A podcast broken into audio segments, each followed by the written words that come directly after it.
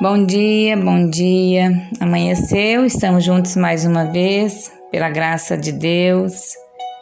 E vamos continuar a meditar nas Escrituras. Continuando na meditação do livro de Ruth, hoje vamos ler Ruth capítulo 1, verso 19, que diz assim: Então ambas se foram até chegarem a Belém. Sucedeu que ao chegarem ali, toda a cidade se comoveu por causa delas e as mulheres diziam: Não é esta Noemi? Crer que Deus é soberano é bom quando todas as coisas estão bem. Mas o que dizer quando miséria e tra tragédia nos atingem? Deus está no controle da dor e também da bênção? Noemi pensou assim mas ela descobri descobriria logo que Deus estava agindo para trazê-la a um lugar de bênção que jamais podia imaginar. Se você crê que Deus é soberano, deve então usar seus olhos da fé para vê-lo em todas as circunstâncias. Todo mundo adora reunir-se, não é mesmo? Os parentes, que moram distante uns dos outros, costumam reunir-se em família de tempos em tempos.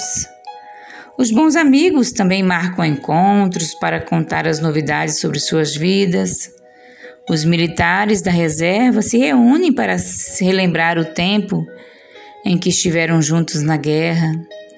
Os colégios e as faculdades patrocinam reuniões e eventos para que seus ex-alunos permaneçam sempre em contato com os outros, a famosa aula da saudade. Contudo, milhares de anos atrás, foi realizada uma reunião diferente. Não foi organizada por ninguém. Não foi para comemorar um evento feliz. Não foi aguardada com alegria, ao contrário, foi uma reunião de pessoas realizada por necessidade. Noemi, que morava em Belém, havia partido de sua cidade natal com o marido e os filhos, com o sonho de construir um lar em outro lugar, e tudo se transformou num pesadelo.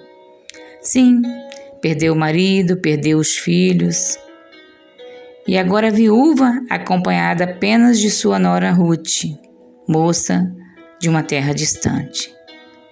Noemi, cujo nome significa, significa agradável, sentia-se vazia.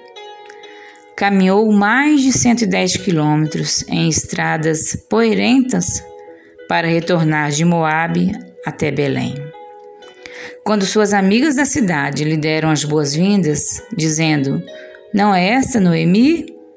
Sim, depois de dez anos. Ela respondeu então: não me chameis Noemi, chamai-me Mara, que significa amarga.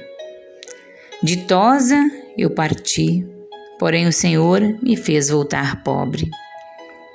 Deus age em nossa vida por intermédio de pessoas, por intermédio de eventos e circunstâncias, mas nunca para nos tornar amargos, sim para sermos melhores. E lembramos, lembremos das duas promessas do Senhor, Jeremias 29:11 e Romanos 8:28.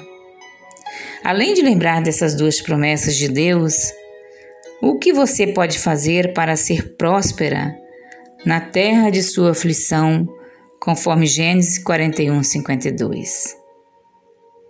Primeiro, seja sempre agradável. É impossível uma pessoa ser amarga e agradecida ao mesmo tempo, conforme Efésios 5:20. Segundo, ore sem cessar. Mesmo em meio às lágrimas, a oração é um cântico que o coração entoa a Deus, conforme primeira carta aos Tessalonicenses 5:17.